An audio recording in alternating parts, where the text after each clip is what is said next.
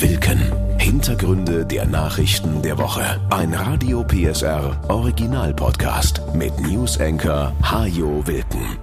Krönungswochenende in Großbritannien. Wer sich am Samstag durch die Fernsehprogramme seppt, der wird vermutlich nicht um die Feierlichkeiten in London herumkommen. Mehrere Sender berichten live, wie King Charles III. nach Jahrzehnten im Wartestand nun doch noch die Krone aufgesetzt wird. Sie berichten nicht nur von diesem historisch bedeutsamen Moment, sondern auch von den Stunden davor und von denen danach.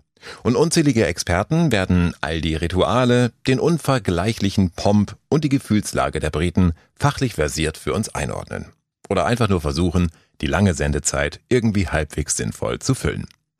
RTL beginnt seinen Thementag schon um 4.35 Uhr. Eine Zeit, zu der ich ehrlich gesagt nicht einmal einen Podcast hören möchte, geschweige denn eine Doku über das Haus Windsor sehen möchte. Umso schöner, dass Sie sich jetzt die Zeit nehmen, um in diese Folge hier reinzuhören. Vielleicht hören Sie diesen Podcast ja auch, während die Krönung schon Vergangenheit ist, dann hat sich das Thema ohnehin erledigt. Und so ist diese Folge von dieser Sekunde an komplett adelsfrei.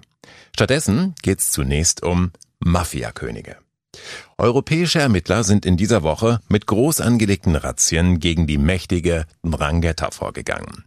Die Organisation hat ihre Wurzeln in Italien, genauer in Kalabrien, das ist die Stiefelspitze des italienischen Festlandes. Ihr kriminelles Netzwerk umspannt inzwischen aber die ganze Welt, auch Deutschland. Bei uns ist ihr Geschäftsmodell eher unauffällig, sagt Herbert Reul, der Innenminister von Nordrhein-Westfalen. Das Bundesland gehörte zu den Schwerpunkten der Razzia. Mafia sitzt eher in Hinterzimmern und nutzt Eisdielen, Restaurants, Bauunternehmen als vermeintlich legale Fassaden, unter anderem um Geld zu waschen. Geld, das zum Beispiel aus Drogen- oder Waffengeschäften kommt und dann in Restaurants, Eisdielen oder Immobilien investiert wird.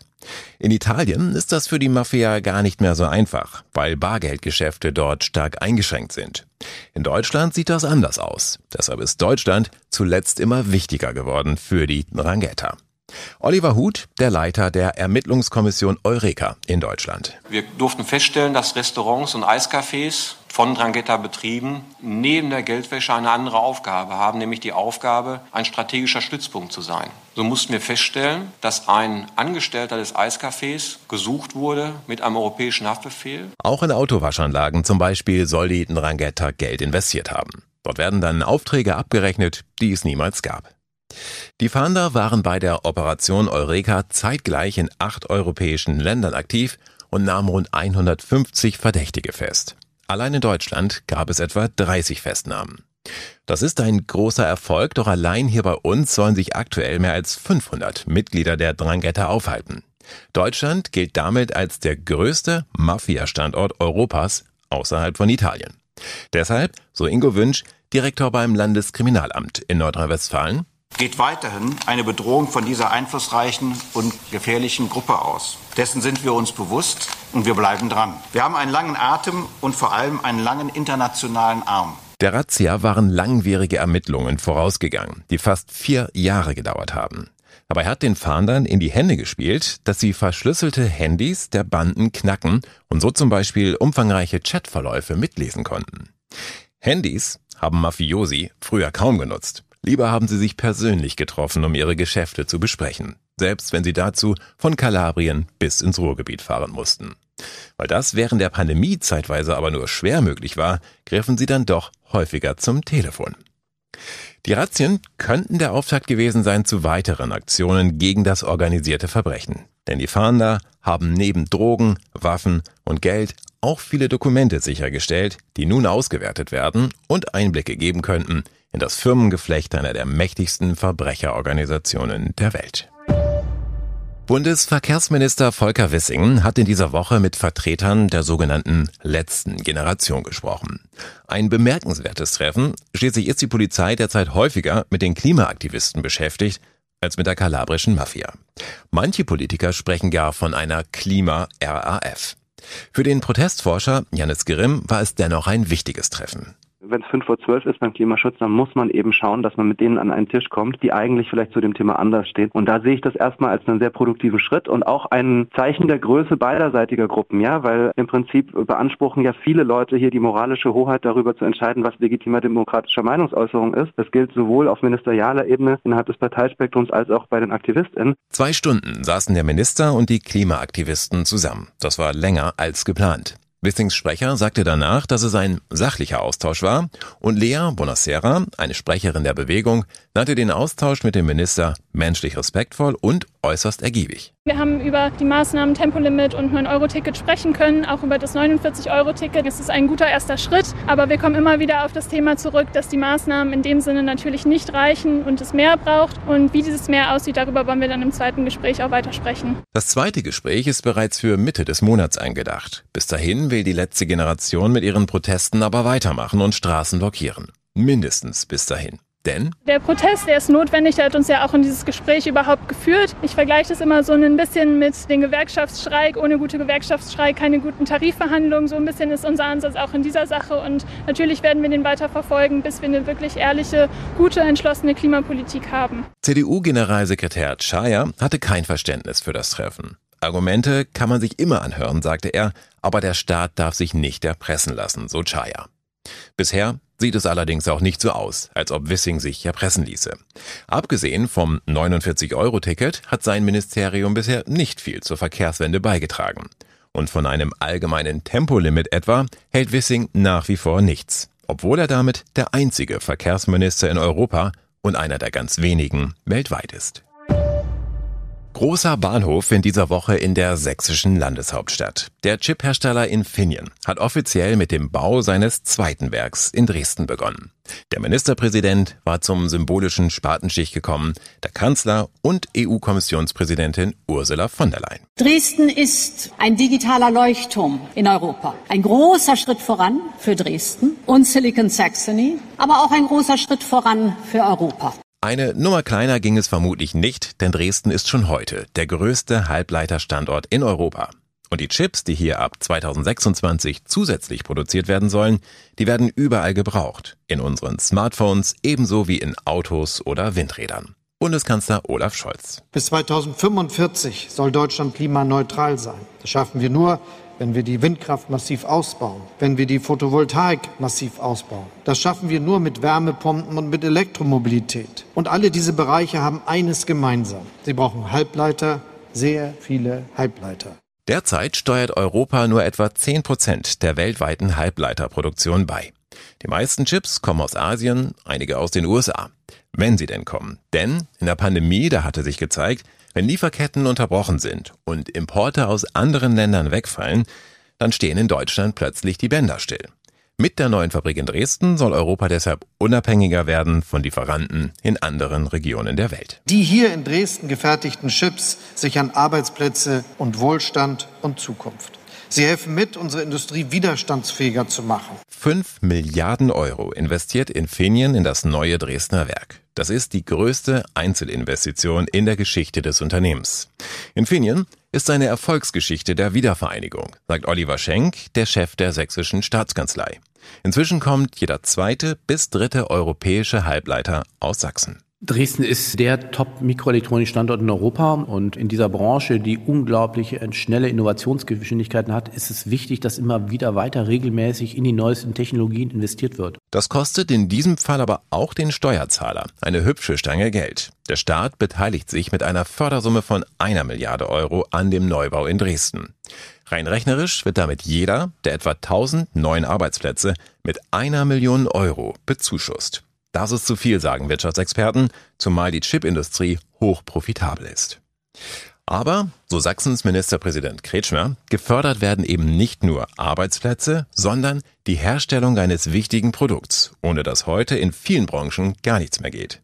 Und um dabei nicht noch weiter hinter anderen Regionen zurückzufallen, muss man in Deutschland und Europa eben auch Geld in die Hand nehmen. Eine Erkenntnis, die die Politik ruhig schon vor 15 Jahren hätte haben können, als Deutschland zum Beispiel die weltweite Nummer eins der Solarbranche war, bevor man den kompletten Industriezweig den Bach runtergehen ließ. Dresden jedenfalls wird mit dem Bau der neuen Fabrik weiter gestärkt als Hightech-Standort und als wichtiger Zulieferer, unter anderem auch für die Autobauer BMW, Porsche, VW oder Tesla, die allesamt Werke haben, die von Dresden aus schnell zu erreichen sind und damit künftig zuverlässig mit Chips aus der Region beliefert werden können. Zudem hofft die Landesregierung, dass sich weitere Unternehmen im Umfeld von Infineon ansiedeln, die für ihre Produkte Halbleiter Made in Sachsen brauchen. Wir bleiben in Dresden. Da hatte es die Polizei zuletzt nämlich auffällig häufig mit kriminellen Jugendlichen zu tun. Die lauern in unterschiedlich großen Gruppen anderen Jugendlichen auf und nehmen ihnen dann zum Beispiel Klamotten, Geld oder die Kopfhörer ab. Mit mehr als 120 solcher Straftaten hatte es die Dresdner Polizei im letzten Jahr zu tun. Doppelt so viele wie in früheren Jahren. Deshalb ermittelt seit Dezember die Sonderkommission Juventus. Das ist lateinisch für Jugend. Kriminalhauptkommissarin Nadine Schaffrath leitet die Soko. Die Täter, zwei bis, wenn es viel ist, 20 Personen, sind im Schnitt zwischen 13 und 18 Jahren alt und die Opfer in der Regel auch in dem Alter. Ist aber nicht, dass alle handeln, sondern nur vereinzelte Personen. Die fordern quasi die Herausgabe dieser Dinge, drohen mitunter mit der Anwendung von Gewalt oder wenden gar schon Gewalt an.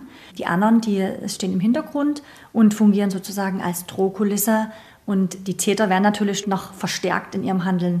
Fast 130 Verdächtige hat die Soko seit ihrer Gründung bereits ausgemacht. Viele der jungen Straftäter sind der Polizei nur ein einziges Mal aufgefallen. Einige wenige Jugendliche allerdings gehören zu einem harten Kern, der immer wieder auffällig wird.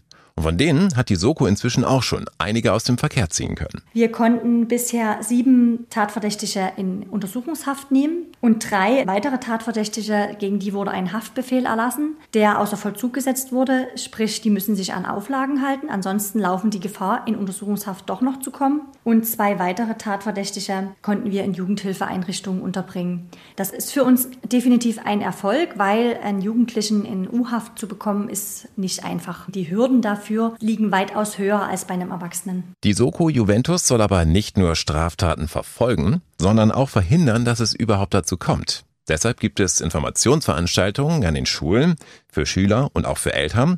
Und zudem sind die Beamten regelmäßig im gesamten Stadtgebiet unterwegs, um auffällige Jugendgruppen zu kontrollieren. Wir wollen durch diese Einsätze erreichen, dass die erkennen, dass wir sie auf dem Kicker haben. Sie sollen merken, dass es so nicht weitermachen können. Wir schreiben uns auf, was die anhaben, also wie sie bekleidet sind. Möglicherweise kann das für die weiteren Ermittlungen eine Rolle spielen. Und ganz wichtig, durch diese Einsätze erkennen wir auch, wer mit wem unterwegs ist. Also Aufklärung von Personenzusammenhängen zum Beispiel. Nur wenige Wochen nach Gründung der Soko gab es im Februar und im März deutlich weniger Straftaten der kriminellen Jugendgangs. Wie stark das tatsächlich an der Arbeit der Soko lag oder ob das auch mit dem Wetter zu tun hatte, das werden nun die wärmeren Monate zeigen, wenn wieder mehr Menschen längere Zeit im Freien unterwegs sind. Die Soko jedenfalls kennt inzwischen ihre Pappenheimer und den meisten von denen dürfte mittlerweile auch klar sein, dass sie mit harten Konsequenzen rechnen müssen. Für diese Straftaten wandert ein Erwachsener relativ schnell ins Gefängnis. Das ist bei Jugendlichen nicht ganz so schnell. Allerdings, wenn die mehrfach straffällig wären, kann hinten auch eine Haftstrafe herauskommen. Letzte Woche ist ein Jugendlicher wegen solcher Taten zu einer zweijährigen Haftstrafe verurteilt worden. Wer Opfer eines Überfalls wird, der sollte alles versuchen, um unverletzt aus dieser Situation herauszukommen. Also keinen Widerstand leisten und die geforderten Dinge herausgeben. Und natürlich ist es ratsam, möglichst wenig Geld dabei zu haben und wertvolle Dinge oder Markenklamotten gar nicht erst zur Schau zu stellen. Sachsens Ministerpräsident Michael Kretschmer hat in dieser Woche ein Versprechen eingelöst. Zur gemeinsamen Kabinettssitzung mit der bayerischen Landesregierung in Wunsiedel brachte er eine sächsische Spezialität mit. Ein großes Blech Eierschecke. Die Geschichte dahinter ist einigermaßen kurios und begann vor 15 Jahren. Damals kam der Schulteich von Oppach in der Oberlausitz durch eine Erbschaft in bayerischen Landesbesitz. Einige Jahre war der Teich dann ein Stück Bayern mitten in Sachsen. Schließlich einigten sich die Ministerpräsidenten beider Länder darauf, den Teich zurückzugeben. Für den symbolischen Preis von einem Euro. Bayern beteiligt sich sogar noch mit 150.000 Euro an den Kosten zur Teichsanierung. Allerdings hatte Ministerpräsident Söder einen Wunsch als Gegenleistung. Eierschecke aus Oppach. Eine Mitarbeiterin mit sächsischen Wurzeln soll ihm wohl mehrfach davon vorgeschwärmt haben. Politik kann manchmal so einfach sein. Auf der bayerisch-sächsischen Kabinettssitzung standen dann allerdings auch ein paar kompliziertere Themen auf der Tagesordnung. Etwa die geplante Krankenhausreform vom Bund, die Digitalisierung oder die Flüchtlingspolitik, in der Kretschmer den Druck auf die Bundesregierung weiter erhöhen will. Die Anzahl der Menschen, die nach Deutschland kommen, muss reduziert werden. Dazu müssen wir uns engagieren an den Außengrenzen der Europäischen Union. Es braucht die finanzielle Unterstützung für die kommunale Ebene und es braucht natürlich auch ein gemeinsames Verständnis, dass wir nicht in so einer Zeit noch weitere freiwillige Aufnahmeprogramme machen können. Hier müssen wir zu einem anderen Miteinander kommen. Der bayerische Regierungschef Söder sprach von einer grob länderunfreundlichen Politik der Ampelkoalition. Und auch für die Sachsen-Franken-Magistrale erwartet er mehr Unterstützung vom Bund. Der Bund muss auch hier den Ausbau zwischen Ost und West verstärken, die Elektrifizierung der Strecken zu machen. Das muss ein Schwerpunkt sein, um hier auch die Verbindung gerade zwischen Sachsen und Franken an der Stelle zu stärken. Das ist uns wichtig. Wir sind hier nicht der Rand von Deutschland, sondern im Herzen von Europa. Auch über gemeinsame Forschungsprojekte hat man gesprochen, über den Katastrophenschutz, in dem man Erfahrungen austauschen will und über, Zitat, die Möglichkeiten des Aufbaus einer länderübergreifenden Infrastruktur zur Wasserstoffversorgung.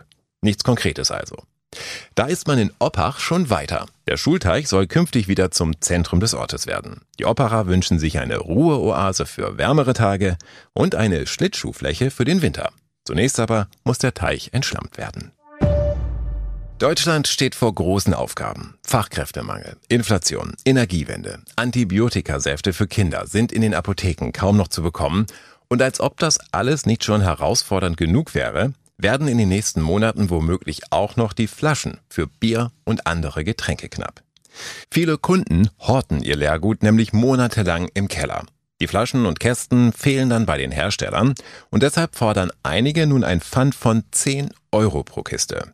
Mirko Wolf-Wiegert, der Chef von Fritz Cola. Der Punkt ist tatsächlich, dass unser Mehrwegsystem als Ganzes nicht zur reinen Folklore wird. Denn wenn irgendwann die Pfandsätze keinen echten Wert mehr darstellen für die Menschen, dann wird Mehrweg zur Folklore. Denn wir müssen ja sehen, dass zeitgleich das Einwegpfand bei 25 Cent auf Plastikflaschen liegt. Und da müssen wir als Mehrweg bei vergleichbaren Pfandwert kommen. Der Vorstoß zu der Pfanderhöhung kam von einigen bayerischen Brauereien. Die hatten vorgerechnet, dass das Pfand von 3,10 Euro für einen Kasten Bier vor mehr als 20 Jahren festgelegt wurde. Dem stehen heute aber Kosten von fast 10 Euro gegenüber.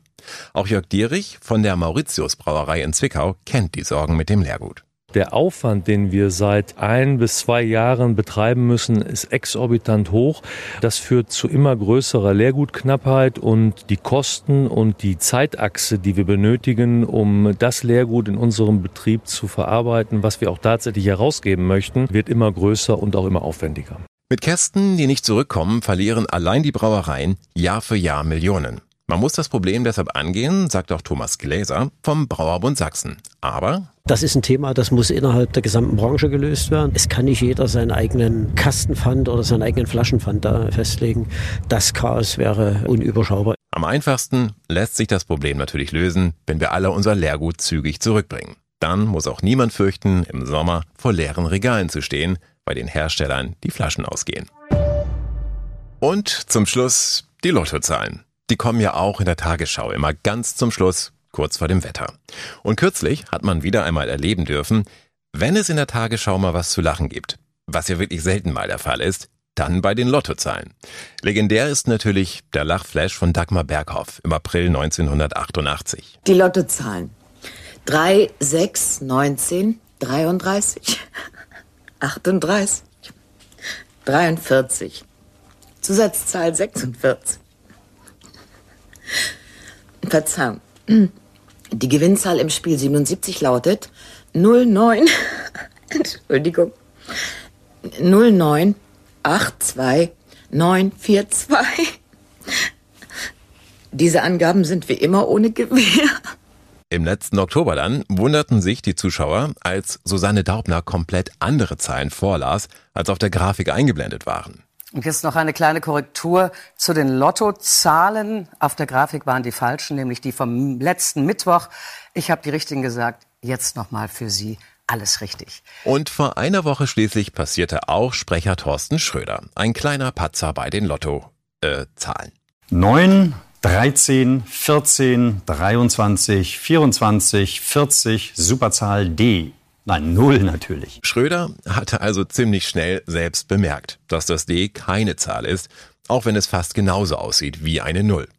Und noch am selben Abend legte die Tagesschau nach mit einem kleinen Internetvideo, in dem sie den Versprecher auf die Schippe nahm. Und jetzt noch der Blick auf die Lotto-Buchstaben.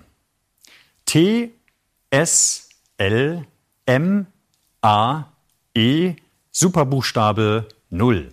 Diese Angaben sind wie immer ohne Gewähr.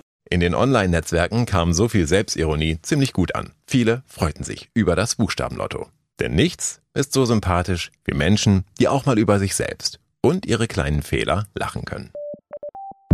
Das war Wilken. Hintergründe der Nachrichten der Woche mit Newsenker Hajo Wilken. Dieser Radio PSR Original Podcast ist eine Produktion von Regiocast, deutsches Radiounternehmen.